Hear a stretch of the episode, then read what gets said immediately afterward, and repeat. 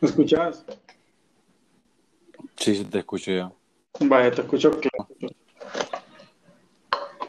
Yo te escucho ahí más o menos, pero bueno, no importa. Fiti fiti. Mira, hice el té, Ajá. sabe cómo. Hice el té y. ¿Oíste? Pero con qué, con qué ganja lo hiciste? ¿Qué? ¿Con qué ganja lo hiciste? No, me no lo hice de ganja, man. Con té de manzanilla, pero del fuerte. No, sí, lo, lo hice con, con un té ahí, pero, man, como vas, eh, horrible, viste, horrible. Vamos, me lo voy a tomar porque en realidad es lo que pasa es que le eché margarina, eso es decir la receta en YouTube. so- Qué putas con vos, man. Dios mío, qué feo. Vamos No, me lo que vos hiciste, Dios santo. lo que vos hiciste es masa para panqueque. No, ey. ¿Qué? Pero mira, pero bueno, no me voy a quejar. Vamos a ver, vamos a ver qué tal, qué tal, qué tal me queda en media hora, ¿me entendés? Mira, la próxima vez que vengas a San Peter, te voy a enseñar a ver mate desde la calabaza, a prepararlo y todo el rollo. Es diferente, más bien diferente. Eso te iba a, es, eso te iba a decir yo. Contame, explícame la, la ciencia del, del, del mate. Mira que el, mate no tiene como que... Según, según yo, discul- disculpa, según yo, el mate, eh, según yo, el mate te ponía high, eso es lo que yo pensaba. Es la, es la primera impresión porque creo que con la cuestión del nombre, el yerba mate, ¿va? Pero no, no te pones ahí. De hecho, es el, el efecto es similar al del, al del café ¿va? por el contenido de cafeína. Mira, para el mate mate, lo que tenés que tener es tu termo para guardar el agua caliente, tu calabaza, que es el recipiente, donde se pone, el, el recipiente se llama mate. Lo que le metes al recipiente es el yerba mate. Entonces lo metes siempre a tres cuartos y después el proceso que viene es el cebado. Significa que tenés que, con agua al tiempo, tenés que, tenés que humectar ahí toda la, toda la, toda la hierba que está dentro y después le tiras agua caliente. Y, y los sabores van cambiando a medida que vos le vas metiendo agua caliente porque la planta misma se va desgastando. Pero es, es un tema. Oh, Te amargo. ya, me, me imaginaría, fíjate, pero no, nunca. En, allá en Miami tengo amigos que hacen eso, pero según yo te ponías high. No, no, para nada. Te pone hiperactivo por el contenido de la cafeína, José. Porque acordate que el café también es una droga, ¿me entiendes? O- Ya lo voy a fumar. el café te pone. Está bien loco el café. Ni me digas eso. Ni me digas eso. Ey, A decir, sí. estás utilizando la plataforma esa que dice Anchor y no la de, la de Spotify.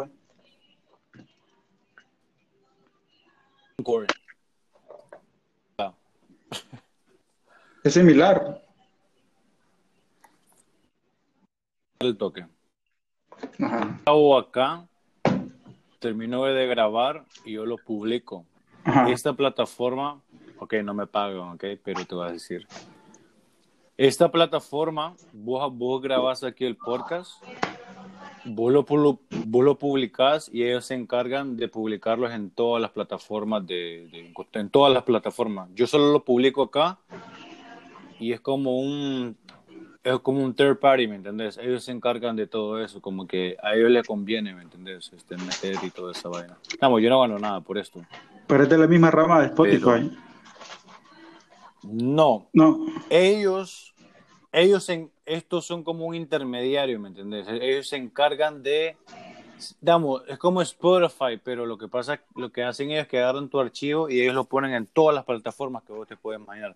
Hay plataformas que el podcast está de que yo ni sé cómo se llaman estos. El podcast está en diferentes plataformas. Por ejemplo, SoundCloud, Apple está. todo eso, ¿verdad? En todos, todos, todos, todos. Y, y lo guardan con la misma foto, con el mismo nombre, con todo lo que yo escriba, ellos van guardando esa vaina así. Pucha, qué Eso, buenísimo. eh, Porque es llegas a más nivel. público, llegas a más público. exacto. Fíjate que hoy subí un podcast, pero lo han escuchado varias personas, no sé cómo, pero lo han escuchado porque no tengo, no, no, no lo he publicado, como que, oh my god, yo subí un podcast. ¿Y qué onda? ¿Cómo, ¿Cómo sentís ahorita la nueva vida con COVID vos? Puta, más no puedes decir eso, más. A mí ya me dio dos veces, te había contado. Sí, me ha contado y eso. Pues mira, te, um, es un poco raro, pero me, me gusta porque pienso de que para vos saber las cosas tenés que vivirlas, ¿me entendés? Sí.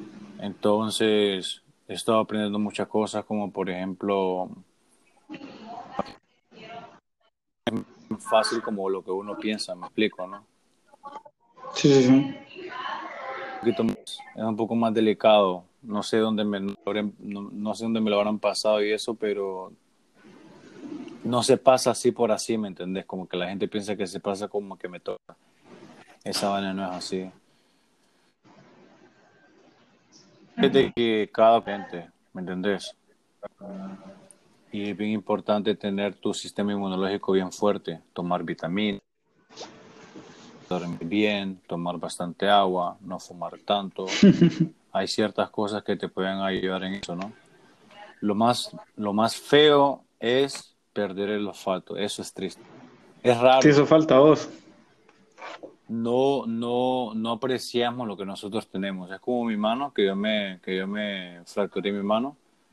Yo no sabía tener una mano, ¿me entiendes? Ahora ya sé, ahora ya el lunes me quitan Entonces ya, ¿cómo te explico? Este, ¿Qué tanto duele vos?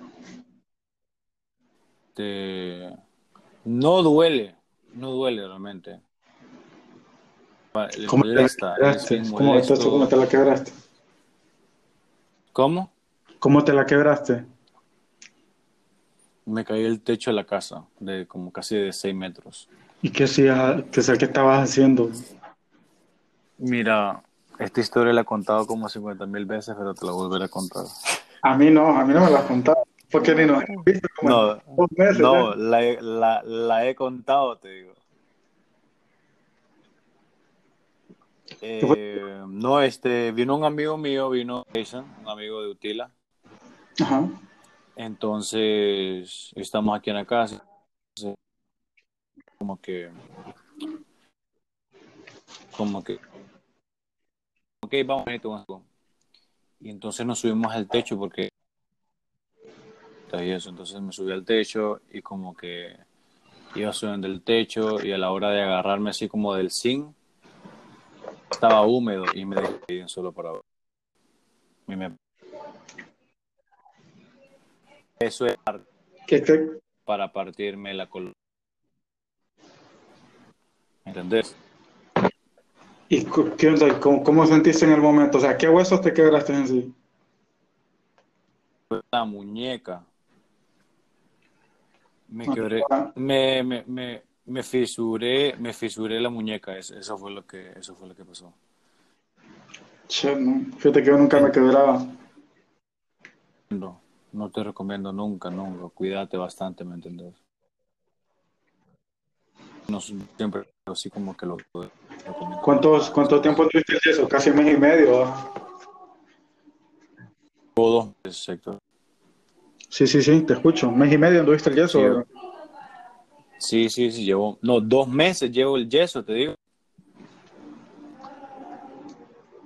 Por dos este, meses. Sí, dos meses llevo, llevo, llevo el yeso y eso. Pero es triste. ¿no? Por eso me sentía como de ganado y todo eso. Es como vos me has dicho, ¿no? Que vaya a San Pedro, pero no sé, me da como, me da así como cosas, como que, ah, ¿para qué? Incómodo, ¿me entiendes? Así me siento horrible. Ah, no, claro, yo No, hombre, venite, mira, el día que te vengaste voy a ir a, comer al mercado, cabrón, porque ahí se come rico. Te voy a... Te voy a... No, ahora, ahora los planes se atrasaron más, acordate, Acuérdate que esta semana iba yo para allá. No, todo pasa por algo. No, claro, todo, todo pasa por algo. Y aquí te voy a llevar a comer a los mercados, te voy a llevar a... porque vos no, has, vos no has estado en, San Pedro, entonces te quiero llevar a, ciertas experiencias. Yo no conozco nada de San Pedro, yo no conozco nada, nada conozco yo más, nada, pues. San, San, Pedro en sí fue una de las ciudades más violentas del mundo, entonces sería no sería bonito, pero sería interesante, fíjate, que vos conocieras el porqué, o sea, cómo, cómo, cómo, cómo, se vuelve, cómo, cómo esta ciudad en realidad fue violenta y cómo lo sigue siendo a su manera, fíjate. Sí. Sí, aquí hay, aquí hay cositas que, que si sos de afuera, fíjate que sí te sacan de onda, pero ya cuando llevas cierto tiempo viviendo en la ciudad, uno dice, ya, ya me acostumbré. Conozco mucha gente que le gusta bastante San Pedro Sula no me, no es que no me gusta. Que le huye. Le gusta, le gusta, le gusta San Pedro. Yo conozco mucha gente que le gusta San Pedro Sula. Es que tienes un canto. Sí, este.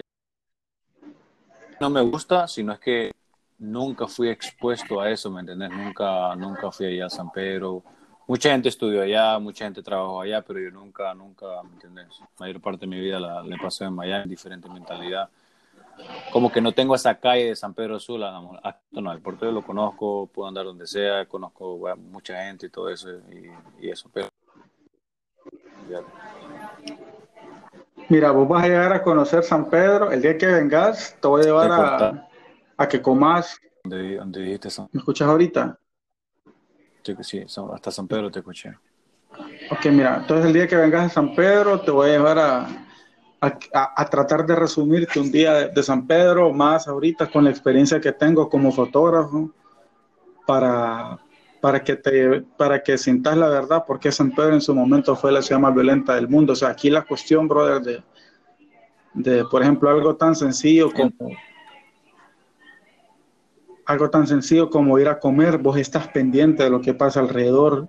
Imagínate lo que se siente, pues tratar de, consumir algo ilegal, va, ir a comprarlo, o sea, tenés que ir a lugares que son de por sí ya, ya bien tachados como peligrosos y la experiencia en sí, o sea, el intercambio, vos vas sabiendo que algo... la adrenalina. Sí, o sea, vos vas ahí porque si no es de un lado, es del otro lado, saliendo te pueden agarrar los policías, entonces vos vas como que a ver qué pasa, o te vas arriesgando, pero toda esa experiencia, toda esa adrenalina en el momento, créeme que lo vale. Sí. Este. Vamos a ver. No, yo pienso que Miami es tranquilo. No, Miami es loco. Miami es caliente también, pero un poquito más tranquilo. Tiene sus lugares ahí, ¿va? No, tiene sus lugares ahí pero, pero es, diferente, ¿me Es diferente. Es como que es lo opuesto aquí, fíjate. Es algo así, es. Es, como, es lo mismo, pero es opuesto. Lo que aquí es malo, allá es bueno, y lo que allá es bueno, aquí es malo, ¿me entendés? Es como, no sé, como, la, como, como las drogas, ¿no? Aquí las drogas, las drogas buenas son ciertas y las drogas, las drogas famosas acá realmente no son famosas allá y las drogas malas allá son las buenas acá, ¿me entiendes? Algo así, bien raro. Similar y a la misma es como que se contraponen las dos ciudades, ¿eh? por ahí. Exacto. Controlan diferentes tipos de drogas, es lo que te quiero decir. Hay una droga maneja la que aquí es una basura y aquí maneja una la que allá es una basura. ¿Me explico, no? Me te explicas bastante, pero bastante bien. para no, para no hablar específicamente, ¿me entendés? Y eso. Estaba, estaba hablando con un fotógrafo, fíjate, y le gustó mucho nuestro episodio que hicimos, fíjate. ¿Con quién? Ahí disculpa que te pregunte. Se llama Sir Jack. un fotógrafo. Creo que él es del puerto. Es del puerto. Fíjate que es, es otro pedo. Yo creo que ahorita está escuchando otro podcast que subí hoy. Ahorita mismo está escuchando otro podcast que subí hoy y tengo un podcast pendiente con él, hasta me gustaría que lo pudieras conocer a él, fíjate, bien, bien. Sí, fíjate. Yo, yo, aquí en fotografía, fíjate que no tengo, no tengo tanto, de hecho no tengo, eh, como quien dice así, colegas fotógrafos cercanos, los, con los que más me llevo, eh, Joseph Amaya, de, director de fotografía de la prensa, que por ahí siempre nos encontramos, y Emilio Flores, que trabaja para el Heraldo, pero después así, fíjate que he evitado bastante tener tener amistades que estén dentro del medio. Sí, y fíjate que lo más interesante que me dijo este Jack fue que la fotografía que él, hace es completamente diferente a lo que vos haces, pero a él le gustó escuchar la experiencia tuya de otro punto de vista del punto de la cámara, me explico, ¿no? Es, la misma, es la misma, es la misma herramienta, pero la usan para diferentes cosas. Pero aún así a él le gustó mucho la forma de que vos estabas hablando sobre eso, ¿me entiendes? A esa parte, fíjate que a esa parte, solo para que lo dejemos entre paréntesis, eh, ¿cómo llamarla? Ese, ese, es el proceso creativo. El proceso creativo ocurre eh, esa relación entre vos y la cámara, y no necesariamente entre un fotógrafo profesional, sino un fotógrafo amateur, porque hay fotógrafos amateurs, amateurs en el sentido que vienen iniciando la fotografía, pero tienen un, una, una, un contenido estético en sus cabezas que, que, que, los manes solo están buscando cómo, cómo hacerlo, ya sea a través de la pintura, a través de la danza, a través de la fotografía. Y, y es bien interesante, o sea, esa relación que, que, existe solo entre la cámara y vos, solo vos, solo vos lo sabes. Y, y, y aquí se habla poco, se habla poco de esa parte del fotógrafo, de la cuestión del proceso creativo. Antes yo solía criticar bastante el tipo de fotografía de la gente, pero luego no, yo no comprendía esta parte, que era el proceso creativo. Son, eh, son cosas diferentes. Sí, sí, el momento, que, el momento que, que, que, vos tocaste una cámara por primera vez, al que otra persona la tocó, fueron muy diferentes. Como te decía en el primer podcast, o sea, yo mi primer cámara la toco a los cuatro años. Hay gente que viene tocando una cámara a los 20 años, entonces son percepciones bastante, bastante diferentes. Y, es, y esa relación del proceso creativo, el cómo vos creas una foto y el por qué, créeme que por mucho que vos lo quieras explicar, pero es algo que, que nunca terminas de entender porque cada día notas algo nuevo. Y cada fotógrafo tiene lo suyo, cada uno tiene lo suyo. Aunque hagas lo mismo.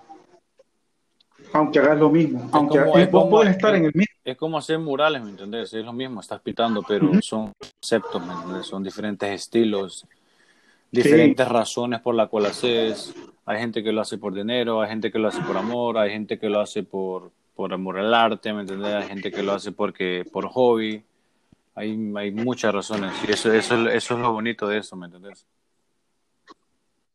Sí, por ejemplo, yo he estado con otros fotógrafos en el mismo momento, misma hora, mismo espacio, y tenemos fotografías, pero tan, pero tan diferentes. Por ejemplo, uno de ellos es Joseph, Joseph Amaya. Solemos usar bastante en, en, en, el trabajo de campo. Por lo general nos hemos visto varias veces y nuestras fotografías son totalmente diferentes, al igual que el otro. Sí, sí, y, los dos, y los dos percibimos de manera diferente el momento. Pero se debería de ver supuestamente bien, no, se debería de ver supuestamente igual, pero realmente no. No, realmente no. Mira, cuando ya son dos personas que están dentro de la fotografía como tal, que ya, que ya rompieron esa barrera del conocimiento básico del triángulo de exposición, del, del, de las reglas de composición, que ya tuvieron sus estudios, ya tuvieron, ya, ya han cursado ciertos talleres, ciertas aulas que, que los hayan capacitado para ver más allá de la foto, de, la, de una simple imagen repetida o formulada. Vos notás que, que, que dos personas en un mismo rato pueden percibir dos, dos cosas diferentes. Eso me parece. Y, y, eso influye y eso influye bastante por tu experiencia como persona, no como fotógrafo. Las, las percepciones tuyas como persona a como fotógrafo son dos muy diferentes. No sé si recordás el día que estuvimos yo en la eso playa. Mismo, eso mismo en la. Lo que me, antes de que vos lo dijeras, ya estaba pensando yo. Está la imagen de la, está esta hermosa imagen va, de la mamá con el niño, los dos sentados a la orilla de la playa, con, con aquella, con aquella imagen tan, tan cliché del niño con sus chores, su camisa, la mamá, y este, y este balde y sus juguetes para, para, ah. para la arena, ¿verdad? Ellos, ellos dos se, sientan, ellos se sientan a la orilla. Vos me dijiste, vas a tomar la foto. Yo te dije, no, no la voy a tomar Ajá. porque no. Yo te dije, esa, esa me la reservo para mí porque esta me va a alimentar a mí. Esta no va a alimentar al público. Esta imagen me alimenta a mí. Yo no te dije foto, esta imagen y solo me vos, a mí. Y solo vos y de... tenemos esa foto.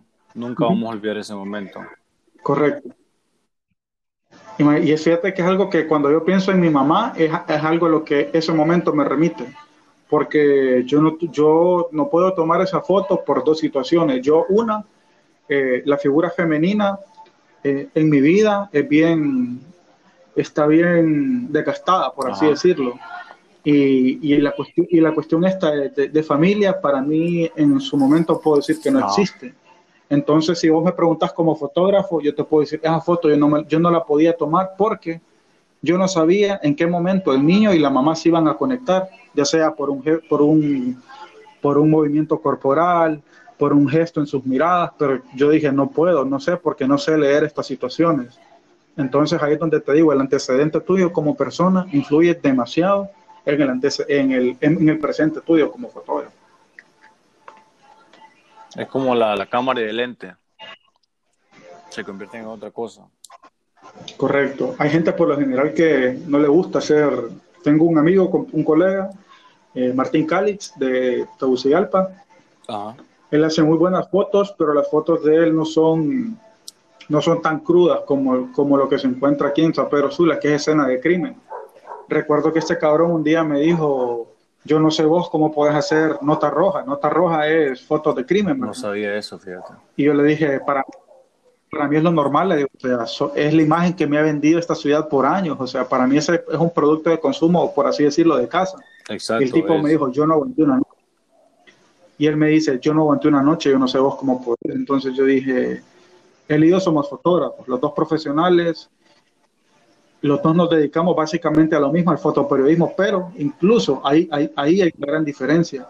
Él, él no percibe de las mismas maneras las escenas de crimen que las percibo yo a mí no me gusta decirlo, no me gusta tampoco gritar como que a los cuatro vientos estos, pero a mí me fascina ver una escena de crimen por, por todo lo que rodea. Cuestión que siempre es algo nuevo porque no es algo. Algo que, entonces, yo lo pondría como casi un performance artístico, porque es algo que no se repite, o que es tan fugaz, y la gente que está ahí eh, hay, algo que, son los curiosos, la gente que se acerca a una escena de crimen a opinar, a ver, a dar un dictamen, a dar un diagnóstico. Entonces todo eso, todas esas voces que vos escuchás y lo que ves, es algo que no se repite en la vida. Entonces es algo para mí estéticamente tan rico. Exacto, me parece muy interesante cómo vos andás en esas, así como en las caravanas y todo eso, y andás vos con cámaras caras, ¿me entendés? O la, hay gente que anda con, con, con, con objetos caros de cómo andar esas ¿no? Sí, mira que también tenés que entender la situación. Una cámara al final, al final del día es un arma social. Vos le puedes disparar con una cámara a un presidente, a un soldado, a un, a un diputado, a un... Y te cagas en ellos. a un hombre de negocios a, un compañero de trabajo, a un compañero de la universidad. O sea, es un arma que le apunta a todo el mundo. Y al final, al final, al final de, este mensaje vos estás. Entonces, eh, dentro de la caravana, de cierta manera, me siento seguro, fíjate, porque una, eh, vos tu presencia como fotógrafo, vos la haces notar también, porque hay gente que te dice, hey, tirame una foto y pasámela, o sea, también te tenés que dar a respetar, ¿verdad? Y, y, tu lenguaje corporal habla bastante, eh, hay, la manera de trabajo en la que a mí me gusta es acercarme al sujeto. O sea, yo no llego y saco la cámara a que hable por mí, sino que yo me presento, dialogo con las personas y, le, o sea, al final del día son otros hondureños que se están yendo del país. Entonces vos les preguntás qué pasa, por qué te vas, ¿Qué, qué, qué es lo que está sucediendo. hay gente que te dice, me violó la policía militar, me quemaron la casa. Hay gente que te, por ejemplo, lo más reciente, eh, el huracán ETA me dice, me llevó todo ya no me queda nada, solo me queda la mochila que ando. Entonces, al menos esta última experiencia fue un poquito más fuerte, porque ya, ya yo tenía un poquito más de curiosidad. Ya es la tercera vez que cubro la caravana y ya habían historias más fuertes. Yo las buscaba porque vos sabías, vos decís, he escuchado historias más fuertes, pero hay cosas todavía más, más fuertes. Y vos te metes, vos, vos al final del día pasás a ser parte de la caravana, no sos alguien alguien del exterior que solo está ahí de visita, sino que vos, vos, eh, vos sos alguien de la caravana. Yo por ratos me, me, escondo la cámara, dialogo con la gente. A veces me pasa algún trago así de, rock. ¿Para qué se los voy a negar? Posiblemente nunca me lo vuelvo a encontrar en la vida, les agarro el trago de ron. Hay gente que va fumando marihuana muchas veces y me, y, me lo pasa y, yo digo, ya estoy acá, ¿qué le voy a hacer, verdad? Fumo con ellos, trato de, trato de relacionarme para, para que el efecto sea en la fotografía. Este momento que, que es tan íntimo, hacerlo tan público de, a través de la fotografía. Es íntimo para mí, pero, pero para el electrofotógrafo este momento se vuelve un tanto público. Deja de ser aquello que... Es una, es una película, pero vos, a vos te gusta saber la historia de la película, ¿me entendés? Algo así Correcto. como que vos te metes un poquito más al detalle. Aquel día, la, la vez que pasó lo, lo, el huracán y eso, habían como fuimos a Baracoa, ¿no? Llevamos unas cositas que íbamos a arreglar y todo eso. Y habían, yo sé cómo vos haces tu fotografía, pero habían unos chavos que andaban tomando fotos, fíjate. Pero no me gustó cómo, cómo, cómo estaban tomando sus fotografías, como que había una, una, una, una, no me acuerdo realmente, pero como que las personas estaban abajo de la, estaban abajo como de un tráiler y estaban como una niña y el hombre estaban como que chineándola, pero habían unos tipos ahí que estaban como que tomándole fotos, pero me, me hizo sentir incómodo, como que, como ahí como que... Yo no soy fotógrafo, pero yo dije como que esa no es la forma de tomar una foto, ¿me entendés? Como que se están aprovechando de la situación. Ah, no sé, bien feo. Fue algo bien feo, fíjate. Como que... Sí, porque ah, ah, al menos la lectura, que le estoy dando yo, vos, te sentiste incómodo ver, ver que aquellos tipos eh, estuvieran ahí como... Yo sentí algo. Como, de yo, yo, muerto y yo sentí algo bien raro como que... Y hasta mis amigos me dijeron, mira esos tipos lo que están haciendo, mira qué, qué feo. Así como que era una forma bien rara, pues como que se están aprovechando la situación, es diferente a como lo que vos haces, ¿no? Vos te hablas con la gente, qué tal, como bla, bla, vos te metes en la película, ¿me entendés? Y no se la tomas en la, no se la tomas en la cara la foto, sino que un poquito más alejado, a ver si la persona no se da cuenta. Cositas así es diferente así, ¿no? Sí. Pero... Vos, vos tenés que, con la cámara, uno, mira, uno como fotógrafo, la cámara, como, como te repito, es un arma. Vos sabés, vos tenés que saber dónde y cuándo sacarla.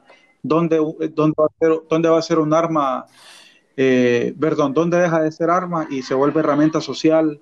Eh, eso, es algo bastante difícil de aprender, fíjate, en fotografía, porque al inicio uno dice, quiero hacer la foto y ya, por ejemplo, eh, retomando lo del huracán, mira que salí con un historiador, Pavel Enríquez, él quería vivir de cerca lo que se había vivido en el Mitch. Esto se le llama imaginario, ¿verdad? Él dice, yo quiero, yo quiero estar ahí, yo quiero estar en el centro de todo. Yo lo acompaño como fotógrafo y, él me dice, no vas a tomar la foto. Yo le dije, no puedo, le porque hay gente que está sufriendo. Y en este momento le dije yo, yo no solo soy fotógrafo, le, yo soy víctima y yo soy fotógrafo. Hay cosas que yo no quiero ni ver ni a través de la cámara, ni, ni por mucha experiencia que tenga, ni por mucho que valga la foto, pero hay fotos que yo no puedo tomar, dije. Hay, y, él me dijo, entonces, ¿qué foto vas a hacer? Fotos donde no haya personas, dije, porque en este momento yo no quiero ver personas sufriendo. Hay, existe un sistema, eso es lo que podemos decir, ¿no? Hay una forma, hay una, hay una, hay una receta, hay, Una, hay una, forma. Una fórmula. De cómo una foto, eso es lo que podemos decir. Y esto, esto va para si alguien está escuchando, ¿no? No cualquier hijo de puta con una cámara es fotógrafo. Correcto. Y esa vez, te lo juro, me molesté, me hice sentir incómodo. Yo casi le voy a decir algo más bien a esa persona, te lo juro, como que...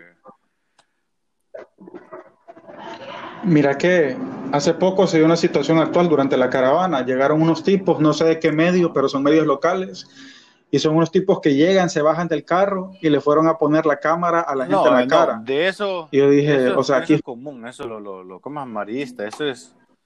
Eso es una, es lo, lo, la mala la historia, pues, lo más, lo, más, basura que existe. ¿Qué, qué, qué, cabrones, dije yo. O sea, el tacto, el tacto se pierde. Y fíjate que esto no es un diálogo, créeme que no es un diálogo nuevo en la fotografía. Esto es algo que se viene tocando desde, al menos así a, flor de piel, se viene tocando desde el 91, 92, cuando, cuando surge la fotografía de Kevin Carter. es una fotografía famosa, seguro la viste, ya sea por Twitter, Instagram, una que se llama La Niña con la, la, niña sudanesa, que es una niña, es una niña que de Kenia, perdón, de Sudán, es una niña que está muriendo de hambre y atrás hay un, hay un, hay un sopilote, creo que, que está esperando oh que ella se muera para comerla. El cabrón hace la foto y el cabrón se va de la escena. O sea, el, cabrón entendía que él estaba ahí como fotógrafo. Eh, resulta que el maje se va, gana el Pulitzer, pero comienza la crítica y le dicen, Broji, ¿por qué no le ayudaste a la niña? Broji, ¿qué hiciste con la niña? ¿Qué pasó con la niña después? Y él dijo, no sé, yo solo fui a tomar la foto. Mira que en parte, en, parte en parte él tenía razón. estamos como, como, lo que yo te digo, 50-50, mira, porque, porque en la cuestión de que el mensaje no se hubiera dado de manera tan contundente de decir Sudán se está muriendo de hambre si él no toma la foto. Pero el cabrón también tuvo que haber hecho su parte, o sea, tomar la foto y ver de qué manera ayudar a esa persona. Y tal vez en aquel momento él no lo pensó de esa manera porque no había un antecedente, no había un récord de una foto tan fuerte y que le cuestionaran al, fotógrafo qué le había pasado. O sea, la crítica el ataque mediático y el impacto mediático él, fue tan no fuerte se que el cabrón se suicida. Kevin Carter. Él, no se le esperó, o sea, el cabrón, imagínate un día te están llamando que te digan, loco, ganaste el Pulitzer, estás ganando el premio, o sea, estás ganando lo, lo más top de fotografía y al día siguiente la gente te esté diciendo, hey, pero ¿qué pasó con la niña? Se murió, está vivo. O sea, él no aguantó como que ese, esta, esta, esta, subida y este bajón, él no supo qué hacer y lastimosamente el cabrón se suicida. Esa parte no te había, no, no te había escuchado, fíjate. Se suicida. Sí, el cabrón se suicida, se oh suicida en Johannesburgo, creo. Lo que hizo fue se encerró en el carro, se encerró en el carro con y conectó una manguera al escape. De esta manera se, él fue parte, de hecho, de la, del mejor grupo de, de fotografía, de fotoperiodismo que se ha dado hasta el momento, que se llama el Bam Bam Club que son sudafricanos del 90 al 94. Ellos cubren el apartheid a flor de piel, o sea, está Greg Marinovich, Kevin Carter, Joao Silva y se me escapó tocar, ah, Kevin Usterbrecht. Son cuatro cabrones que hacen fotografía, pero que estos cabrones dicen, vamos a dejar el telefoto, nosotros queremos fotografía de protesta de verdad y para eso tenemos que estar en la protesta. Esos compas los balacearon, los golpearon, los secuestraron, ¿qué no les hicieron? Sus fotografías se criticaron mucho, pero al final fueron como que un pilar para, para la fotografía correcto, del, periodismo de verdad. Por ejemplo, si vos querés hacer fotos de guerras, como lo hacía Chris Hondros, vos tenés que estar en la guerra. Vos no podés hacer fotografías de Nueva York y estar escribiendo un artículo sobre la guerra en Irak. Es imposible. Para, estar, para hacer fotos de guerra, vos tenés que estar en la guerra, vos tenés que oler la pólvora, tenés que caerte en el, en el polvo, tenés que asustarte con, el bombardeo. Esa es la única manera de hacer vos, me entendés que vos, te vas a meter hacia las caravanas y eso. Eso me parece muy, muy interesante y muy bonito también. Y al final del día yo pienso de que en la fotografía no está la experiencia, no está la experiencia ni todo lo que vos aprendés al estar ahí en ese momento. No sé si me explico, no sé, no sé si me explico, ¿me entiendes? Como que al final del día, Héctor, a ir, Héctor, al ir a una, a una caravana, en las fotos no se puede mostrar realmente lo que Héctor está viendo y viviendo, ¿no? Porque realmente vos tomas una fotografía, pero no, es como todo lo que vos ves, ¿no? Todo lo que vos escuchás, todo lo que vos platicás, cosas que no están en la cámara. Pienso que esas cosas te hacen, te hacen a otra persona, te hacen aprender como que por qué se van, dónde va, tal vez conociste a una persona que te caía bien, cómo te llamas y eso, y pues son personas como que vos nunca vas a volver a ver. Entonces eso es lo bonito, lo que vos haces, ¿no? Ir, exponerte a la, a la situación y aparte de eso, tomar la fotografía. Pero la fotografía solo es, un, es una cosa mínima comparada a la clase o el conocimiento que Héctor obtiene de esa gran caravana, ¿me entendés? Sí, mira que de hecho ahorita en la última caravana, la del 9 de diciembre, quise hacer más o menos como quien dice el detrás de cámara, el proceso creativo de un par de fotos. Entonces lo que hice fue un ejercicio básico que te lo permite la red social ahorita, Instagram, ¿verdad? Hice un en vivo y lo que hice fue grabar todo mi, mi recorrido desde la Gran Central hasta salida a Occidente para que las personas vieran ese detrás de cámara de, y vi un gringo también que estaba ahí, ¿verdad? Eh, Sí, por ejemplo, Seth es uno de mis, de mis mejores amigos y él es, él, es un, él es un fotógrafo que pasa aquí en San Pedro y, y siempre, siempre nos vemos. Cada vez que hay una protesta, cada vez que hay algo fuerte.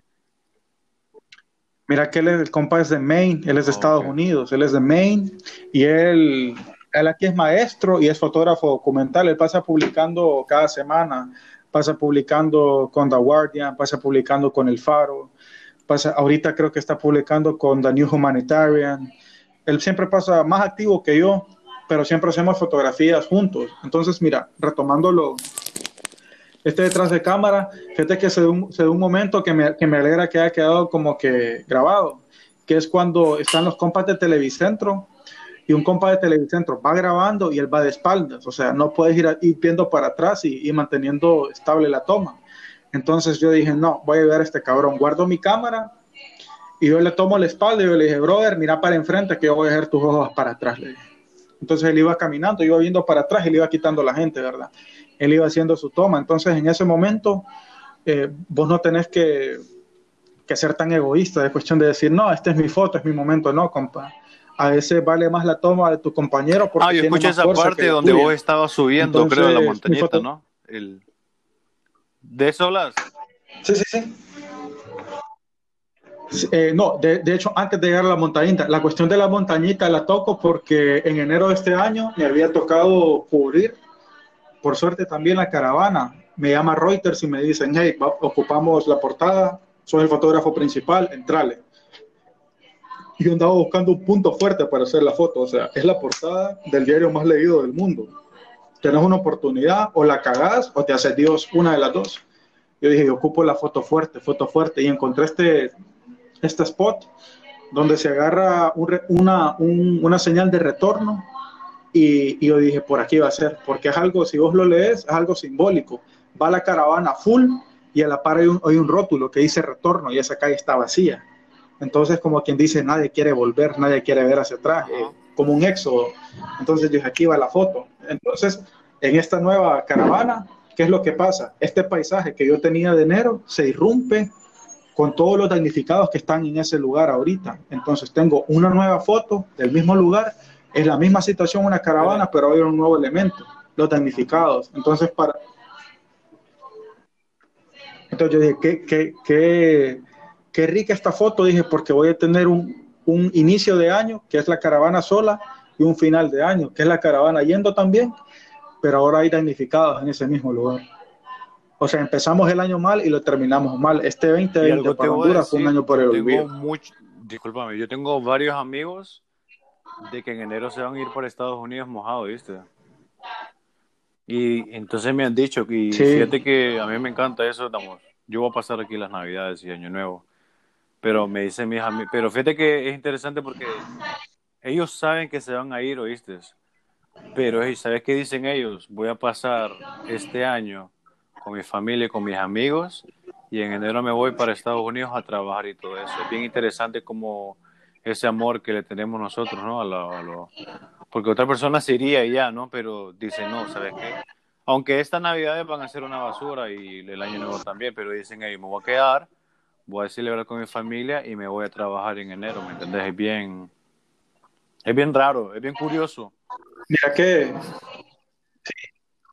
mira que, que ahorita de hecho estaba pensando ya la siguiente caravana, ya pegar, ya pegar fuerte, o sea, entrar, entrar a México, pasar de F al menos ya he, pasado Watt en caravanas anteriores y, y, son, son lecturas tan fuertes de, de, la caravana que vos decís quiero más. Entonces yo ahorita en enero la idea es pegar un poquito más arriba del DF. Vámonos, no sé si vos te animás. Nosotros tenemos pendiente, acordate, tenemos que ir a, al río Motagua, eso, a ver qué, a ver qué, qué, qué tal. A la barrera del río Motagua. La basura y todo eso. Sí, vaina, porque esto de, con la basura. Sí de Guatemala. Tenemos que ir a la basura de Guatemala. Dios mío. No, es que Guatemala ¿Ah? Yo, la quiero yo la odio. No, fíjate que mira, yo amo Guatemala. A Guatemala yo, yo, yo... amo Utila también. Amo, Utila es parte de mi vida. Guatemala es parte de mi vida. Son, tienen, tienen espacio en mi corazón. No te puedo decir nada malo de Guatemala. Nada, nada, nada. Excepto eso, la basura. Y que te iba que ahí me rompieron no, el corazón. No, no, estoy enamorado de- de- Yo iba ahorita para allá, yo iba para Guatemala. Sí, no, Guate es algo, pasó esta vaina, pero yo creo que en enero podemos hacer eso. No he comprado el pasaje todavía, pero, pero podemos hacer ese viaje y hacemos los dos. Podríamos, mira, yo quiero ir a Latitlán, al lago, y quiero estar en, en Chela. No me acuerdo si es Chelajú o Chelatenango. Sí. es Chelatenango, adelante de, Si adelante de tiene esta algo al final, me, me suena. Quiero estar allá porque va, Chelatenango, entonces creo que es Chelatenango. Entonces, la idea mía es cubrir caravana y, y que- quedarme un tiempo en Guate, porque yo amo Guate Guatemala, amo, me pero amo Guate. Y más, Aún. y más ahorita que estoy terminando el guion de, de un cortometraje que de hecho el escenario principal, por así decirlo, es Guatemala. Entonces, es es- retomo aquella frase que vos dijiste al inicio de- del podcast. Para yo quebrarme el brazo, tuve que haber vivido la experiencia. Entonces, yo si estoy escribiendo un cortometraje cuyo escenario es Guatemala, quiero estar en Guatemala, empaparme de Guatemala, sentir cómo se ve, sentir cómo se escucha, sentir cómo golpea Sí, Guatemala, por así que- decirlo. Entonces, quiero estar ahí un buen rato. Fíjate que cuando yo fui y escalé el volcán, con el, el volcán, el, el, el Acatenango, Como unos irlandeses, unos canadienses, y fíjate que me encanta cómo esa gente hace que, fíjate que trabajan seis meses y vacacionan seis meses, pero ahorran, ¿me entendés? Es lo más importante. Y ellos van y se quedan un mes en México, un mes en Guatemala, un mes en Honduras, un mes en Costa Rica. Y es, me parece otro nivel esa vaina, me parece otro pedo. Como decimos nosotros. Y a mí no me gusta nada, ¿viste? Pero lo que sí me encanta, me encanta viajar, ¿me entiendes? Me encanta, no solo viajar, ¿no? Me encanta, me encanta experimentar, como no sé, yo pienso que mi- mis antecedentes eran exploradores, ¿no? Como que tengo, tengo eso dentro de mí que me Mira llena, que- que- discúlpame, este, porque ahorita yo fui a Utila, ¿no? Pero yo no fui como turista, más, yo fui, yo fui a Utila y fui a vivir con la gente, con la gente de ahí, la gente de ahí me agarró gran amor y gran aprecio y fuimos en la isla y fui una, fui una vez, fui un cumpleaños de un amigo en un callo, más es como un, es un barrio pequeño, ¿no? Yo fui a ese callo pequeño y me dicen, eh, me dicen, hey, quédate aquí durmiendo. Es, es, es otro pedo, no sé, me parece bien, es otro pedo, dice, es como que, es como una isla y que te digan, hey, quédate acá, ¿me entendés? Y yo. Dale, quedémonos acá. Y Experiencia que Ay, vos me diste en Omoa. Es otra, es Omoa es bello, Omoa es... No, yo y vos jamás no- nadie va a Omoa. vivir, nadie va a vivir había- lo que vos viviste. Nadie, nadie lo va a vivir, ni con todo el dinero del mundo. Sí. Oíme, es algo. Mira que a veces yo le cuento a mis amigos que pasan estas cosas. Yo le digo, o sea, si queríamos algo, nos montamos en la lancha de Pichi y le íbamos a pescar. O sea, allá no- nos movimos más en lancha que nos movimos a pie. O sea, es algo, algo demasiado. Mira, como fotógrafo, créeme que me alimenta bastante. Una, porque jamás había tomado fotos en, en agua. Entonces, yo dije, puta, qué, qué bien se siente. Me sentí más cómodo que cuando iba de chiquito. Eh, entonces, la cámara también es como que un amuleto para mí. Yo dije, pucha, qué bonito percibió Moa, una como persona y otra como Y vos regresás, porque sí me vine con, Y vos regresás Con una alimentación. sin Fernando y Omoa te va a recibir como un rey, ¿oíste? Eso es lo que va a pasar también. Y vos vas a buscar a mi amigo Sí. Pichicho y vas a buscar a mi amigo Dito, vos vas a buscar a todos mis amigos y esos más te van a tratar Choco. como un rey porque ellos saben de que si vos sos mi amigo, vos sos amigo de ellos, ¿me entendés? Harry y toda esa, y toda esa gente, ¿me entendés? Le estaba hablando hoy con estaba hablando ayer con Pichicho y me dice. Pichicho, Fernando, dejate culeradas, me dice, vos no tenés nada, venite que te voy a hacer una gran sopa de, de cabeza de guases que te va a quitar, vos estás bien comido, me dice, no, déjate, déjate de, Vaya, de vos. loqueras", me dice. Eh, yo amo de puta, te lo juro, lo amo con toda mi vida. Mira que a mí la. Fíjate que cuando yo llego a, a Omoa y yo miro sentado a Pichicho, a Chombo, a Harry, te miro a vos, Ajá. ay, te, y miro a Dito. Mira que yo llegué en un momento de mi vida un poco fuerte. Claro, vos claro, sabés claro, ya los antecedentes, ¿verdad? Lo que había sucedido. Entonces yo llego como que un poquito en el limbo, ¿verdad? Yo llego con ese miedo de volver a salir a la calle, pero se sientan ustedes a hablar y me integran a un grupo, yo los escuchaba, o sea, y no eran las mismas experiencias eh, que vos, las mismas historias que vos escuchas aquí o las historias de lo escuchan aquí en, en San Pedro, otro planeta. sino que era algo tan, era algo tan, tan natural y la manera en la que Chicho me, me enseñaba, en la manera en la que Chicho me hablaba, me regañaba, era algo tan, era algo tan bonito. Por ejemplo, cuando me acuerdo que esto, yo creo que esto no se me olvida, cuando Pichicho me dijo, a mí no me importa quién sea vos, lo que hayas hecho, lo que vayas a hacer, me dice. A mí lo que vos me importa, me dice, es que vos en la vida, me dice, tengas siempre en cuenta que vas a ser loco, que vas a ser feliz, me dice, y posiblemente pobre, me dice. Pero que vos seas loco, loco y feliz, me dice, eso siempre tiene que ir en ese triángulo de tu vida, me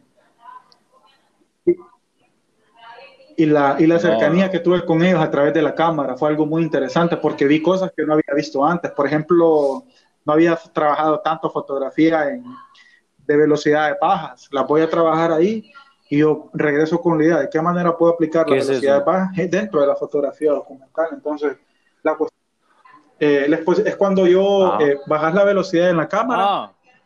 Y perdés lo, aquella, aquella figura, lo sólido se vuelve blando y se vuelve Así como, como, Vaya, que, que se mira su movimiento, su, su, su, su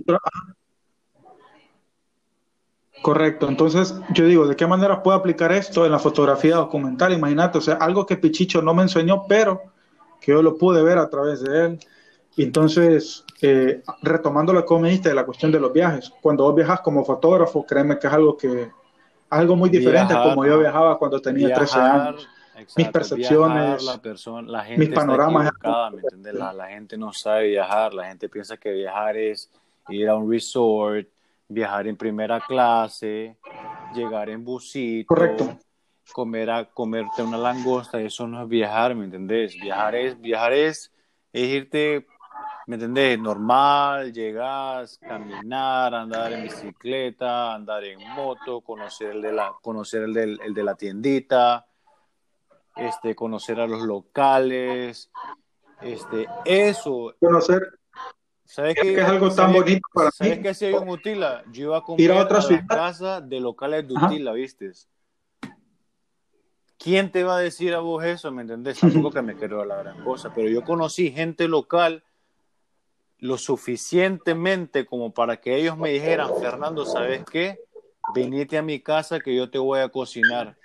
Y si no conoces, preguntarle a la gente, decirle a mototaxi que te lleve a la casa de ta, ta, ta, ta, y yo te voy a estar esperando, ¿viste?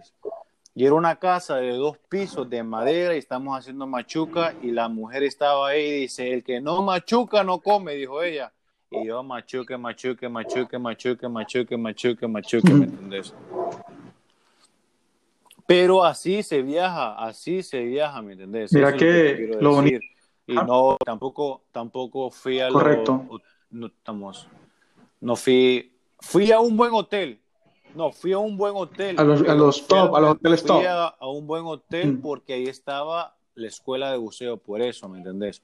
Pero yo andaba comiendo acá, me iba a meter al mercado, así como en Guatemala, yo andaba comiendo, yo andaba comiendo en, en, en el mercado en Guatemala.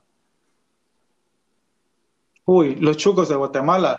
Ey, con la mano, con la mano. Los chucos del mercado de Guatemala. Mira que lo bonito de viajar también. Eso fue, eso fue en enero. Imagínate cómo en la vida. Eso fue en enero, ¿viste? Ahorita no, ahorita sería diferente, ¿me entendés? Pero, ¿qué querés? Me decían esto, pa, y el pollo, y estamos sentados, y el local estaba al otro lado, las tortillas estaban como que a tres locales, y me decían, ¿qué querés? Tortillas, ya vengo a pedir, hey, dame tantas tortillas, ta, ta, ta, y eran tortillas ricas. Y en ese local solo vendían comida. Entonces me dice, ¿y quieres algo más? Sí, quiero una Coca-Cola, ya vengo. Y iba a otro local a traer la Coca-Cola, fíjate. Y yo, pues, ¿qué, otro nivel, ¿no? Y ajá. Y mira qué, qué, bonito vos, vos, Fer, como viajero, cuando, lo, cuando logras tener esta intimidad con una ciudad, algo tan sencillo, o sea, algo tan banal como vos decís, hey, ya me sé la ruta, cuando vos estás en otro país, ya me sé la ruta del lugar donde me estoy hospedando al bar, al bar más cerca, ya me sé la ruta, o sea, yo ebrio y yo sobrio camino por la misma ruta y qué bonito, no importa que solo sean dos, tres cuadras, pero vos sabes que no creciste ahí, pero ya conoces, ya sos parte de esa ciudad de cierta manera. Y, es bonito conectar. Fíjate que, no sé a vos, con qué ciudad te tocó, cuando vos decís, esta ciudad fue mía y va a ser mía siempre. A mí me tocó con San José, con San José de Costa Rica. Para mí fue algo tan íntimo estar en San José que, que yo dije, yo vuelvo ahí, yo siento que no tengo que pedir ayuda, yo sé dónde estoy, yo sé qué hacer, yo sé dónde comer. Preguntando, así viaja vos. Y lo, y lo bonito es eso, cuando con cariño con esa ciudad. así, así se conoce. No es que vas, ay, voy al parque de bla, bla, bla. Ah, no, es que Ay, no, es que voy a ir allá, a qué lugar famoso. No, no, no. Yo me voy a meter en el mototaxi, me voy a meter en el mercado. ¿Y dónde está todo el lugar? Allá, vamos, pues caminando. ¿En cuántas calles? Listo. Y me perdía, me perdía, ¿viste? Viajar en las rutas. En Guatemala. Ajá. Sí. Exacto. Viajar en las rutas. Viajar en las rutas, en las rutas pagar tu pasaje, sentarte como que, y, si estás en Guatemala, pasar desapercibido como un guatemalteco más. En Costa Rica como un tipo más. esa, esa intimidad es algo tan bonito. Uno de mis placeres de la vida. Y, y, mira que es más bonito, te lo digo yo por, por, por el lugar que ocupo dentro, del, dentro de la ciudad, es bonito cuando vos como fotógrafo llegas a otro lugar y vos decís, este lugar también es mi casa porque se siente como mi casa.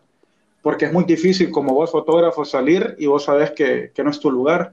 De cierta manera las fotos se te vuelven más fáciles porque no tenés tanta conexión, tanta afectividad con el lugar.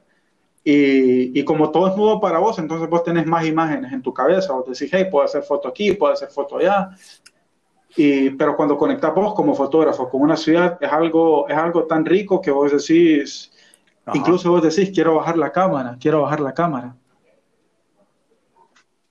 Quiero bajar la cámara y quiero y quiero y quiero y quiero caminar sin la cámara, quiero quiero caminar, quiero colarme por el centro de la ciudad, quiero montarme en una ruta, quiero ir a comer al mercado, quiero ir a un bar, quiero ir a pedir la mejor cerveza local y quiero llegar bien a mi casa, o sea, esas cuestiones cuando vos como fotógrafo lo logras fuera de tu país es un golazo, cabrón, es un golazo porque eh, eso te, vuelvo y repito, te va alimentando de una manera estética y te va dando cierta confianza a vos como fotógrafo.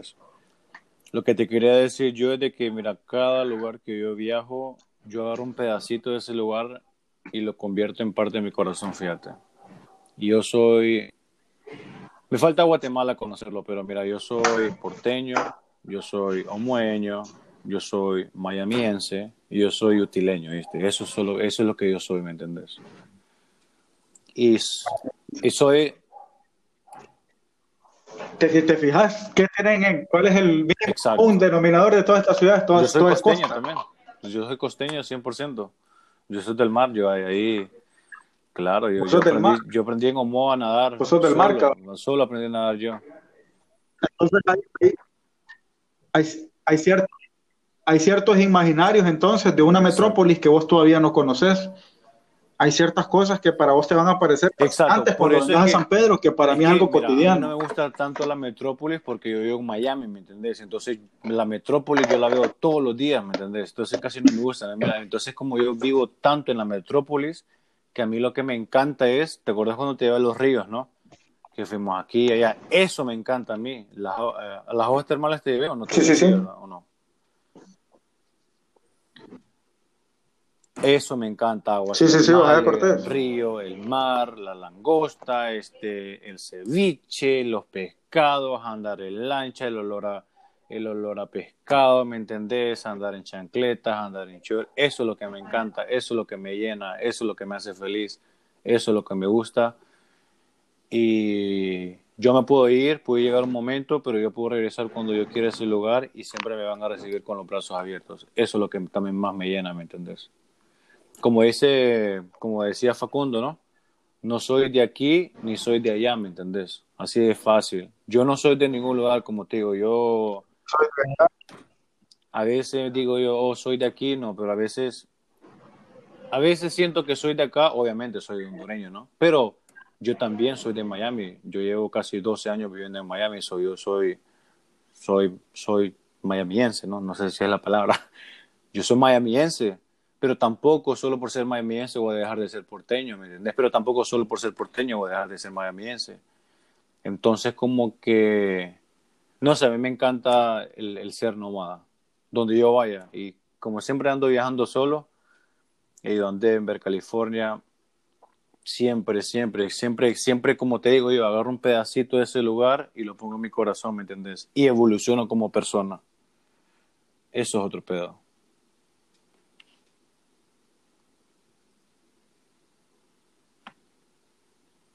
Y creo que se fue la señal. Vamos a ver, ojalá que no se vaya a perder. Ajá.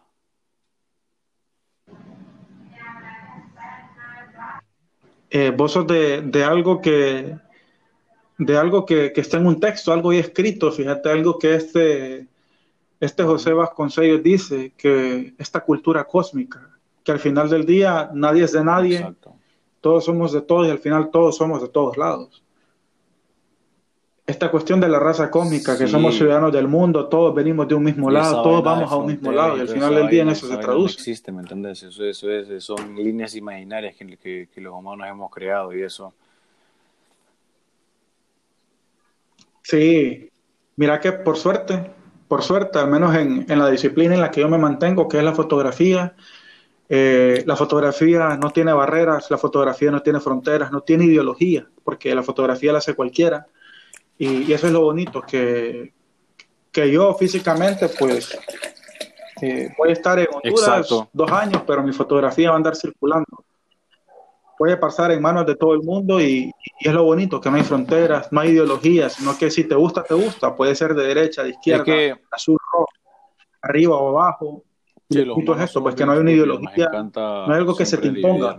Siempre enfocamos la forma. Si vos sos pelo colocho, yo soy pelo liso, ya yo soy, yo soy de un bando, vos sos de otro bando. No me hables, ¿me entendés? A vos te gusta el rock, a mí me gusta el reggaetón. No me hables, ¿me entendés? Ya no quiero saber nada de vos. Correcto.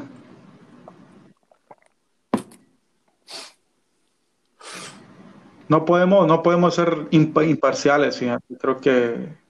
Ve, no podemos ser neutros, perdona, no podemos ser neutros.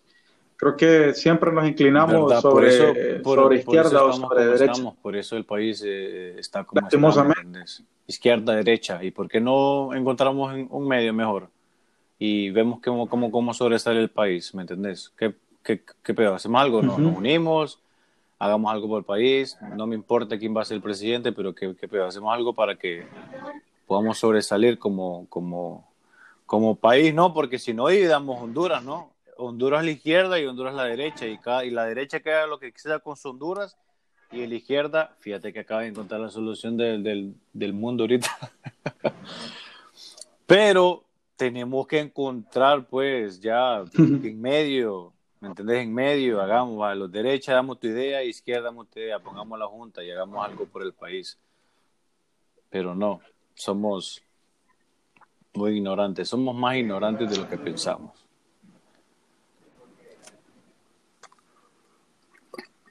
Y ese, y ese pensamiento imparcial, fíjate que a veces te invade como fotógrafo. Yo al inicio así era, criticaba, pero no hacía, solo criticaba, criticaba y criticaba. Yo decía, no me gusta el canon de la fotografía contemporánea de Honduras, no me gusta lo que hacen.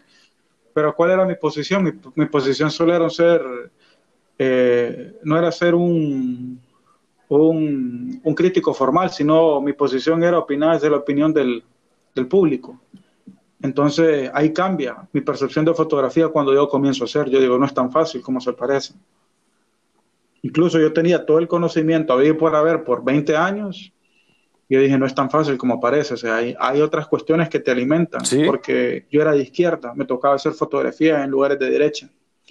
Entonces yo lo hacía con la, con la, sí, con la cara arrugada. No te creo. Yo, sí, o sea, yo, yo, yo he tenido que hacer fotografía con Juan Orlando a la par. Yo en las protestas de Fuera y todo eso, pero mi momento ahí como fotógrafo no era ese. No era gritarle Fuera no era gritarle presidente tal por cual, no. O sea, mi, momento era ir a tomar la foto. No tiene. Entonces ahí es donde voy aprendiendo la fotografía en sí. No tiene partido político. Es una herramienta social porque todo el mundo tiene, tiene acceso a ella y, y Correcto, la fotografía no tiene partido político. Así como los de Libre toman una foto y la viralizan. Los del Nacional hacen lo mismo, los del partido UD hacen lo mismo, Democracia Cristiana hacen lo mismo. Ayer estaba, es una herramienta que al final del día todos manejamos. Y más ahorita. Estaba escuchando algo muy interesante algo sobre tan básico, la, la Constitución de Estados Unidos. Que en ninguna parte de la Constitución americana mencionan a Dios, fíjate. Entonces yo digo, pucha, qué raro, ¿no? Entonces, el, el, el, si uno no puede, como que la constitución del país de Estados Unidos no se puede basar en una religión, porque si no la religión va a manejar la forma como ese gobierno se desarrolla, ¿no? Sino que vos desarrollas el gobierno para que exista esa libre expresión en donde vos puedes tener cualquier tipo, vos puedes creer en cualquier tipo de religión que vos querás, ¿me entendés? Como donde la, la, religión está bien metida en las leyes de la... De la ahora, ahora, ahora todo...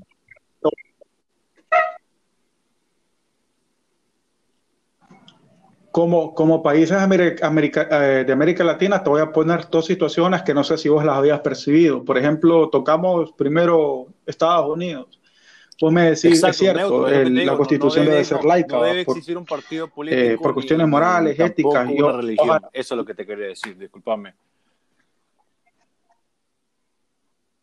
Pero ahora te digo, ahora te digo, ok, Estados Unidos no cristianiza al, al, a, su, a su población a través de la constitución, ¿Cuál? pero lo, lo, hace a través de un mensaje corto, pero tan poderoso. En, ¿En dónde vos encontrás el, el mensaje? Del, In God We Trust. En el billete, en el, en el, dinero, en el dólar. Sí. Todo. En el dólar. Todo el mundo. ¿Quiénes tienen el dólar?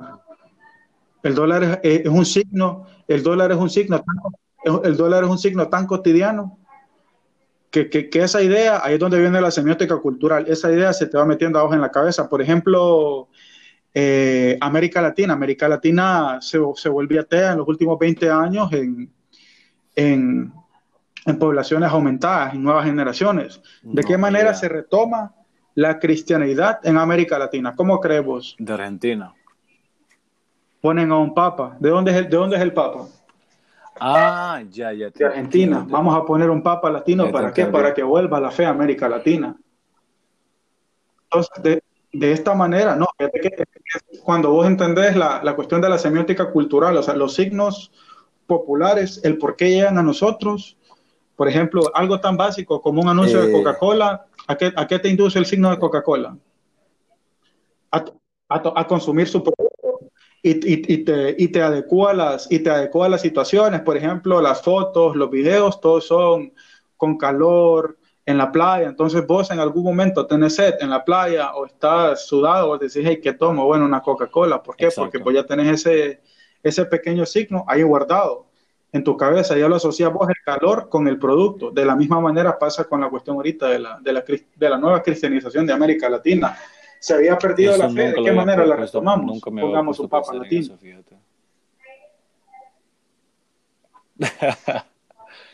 no, el mundo es bien hijo de puta, a veces se mueve sí, de una manera tan perfecta sí, que, que, no tenés idea, cara. Solo tengo 3%. Pero ya, ya. No, no, vamos. No, hasta ya, donde pero, y cuando... Obviamente, ¿me entendés? Esto, ya, ya descubrimos una nueva forma de cómo hacer esto, ¿me entendés? So, cuando si querés mañana lo podemos hacer también. Pero sí, sí, sí. calidad del podcast es este, ¿me entendés? Hasta a mí me gustó. Mejor de lo no, que esperamos, vaya. Sí, créeme, buenísimo. Fue, fue, fue, buen, fue buen foro, fue buen foro. Mejor de lo que le esperamos. Mira, solo para las personas que lo terminen de escuchar, eh, que yo hice un, una transmisión en vivo en Instagram de hace dos días, que fue lo de la caravana por si están interesados en ver la parte del proceso creativo de cómo se cubre sí, una caravana, a, todo lo que incluye estar tu, en una caravana, pues ahí lo pueden encontrar no, Pero acordate que no tengo Instagram ahorita, entonces no lo puedo compartir, entonces compartirlo vos, te voy a, voy a, voy a subir. Sí, voy sí, a subirlo sí. ahorita y cuando ya esté en Spotify, sí, yo lo comparto. El link para que lo puedas compartir para que tu gente lo pueda ver también, ¿oíste? Y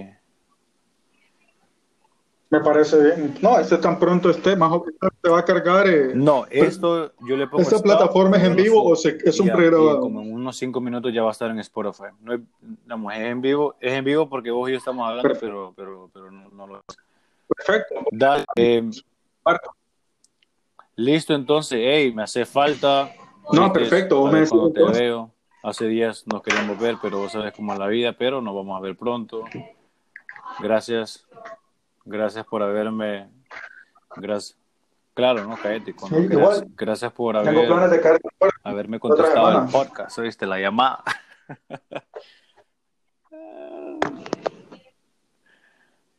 no. A vos, gracias por, claro, por la verdad. en esto que sigue siendo para mí el Versace Experience. Esto es como. No es nada, pues. Esto es como. Es 0.03, ¿me entendés?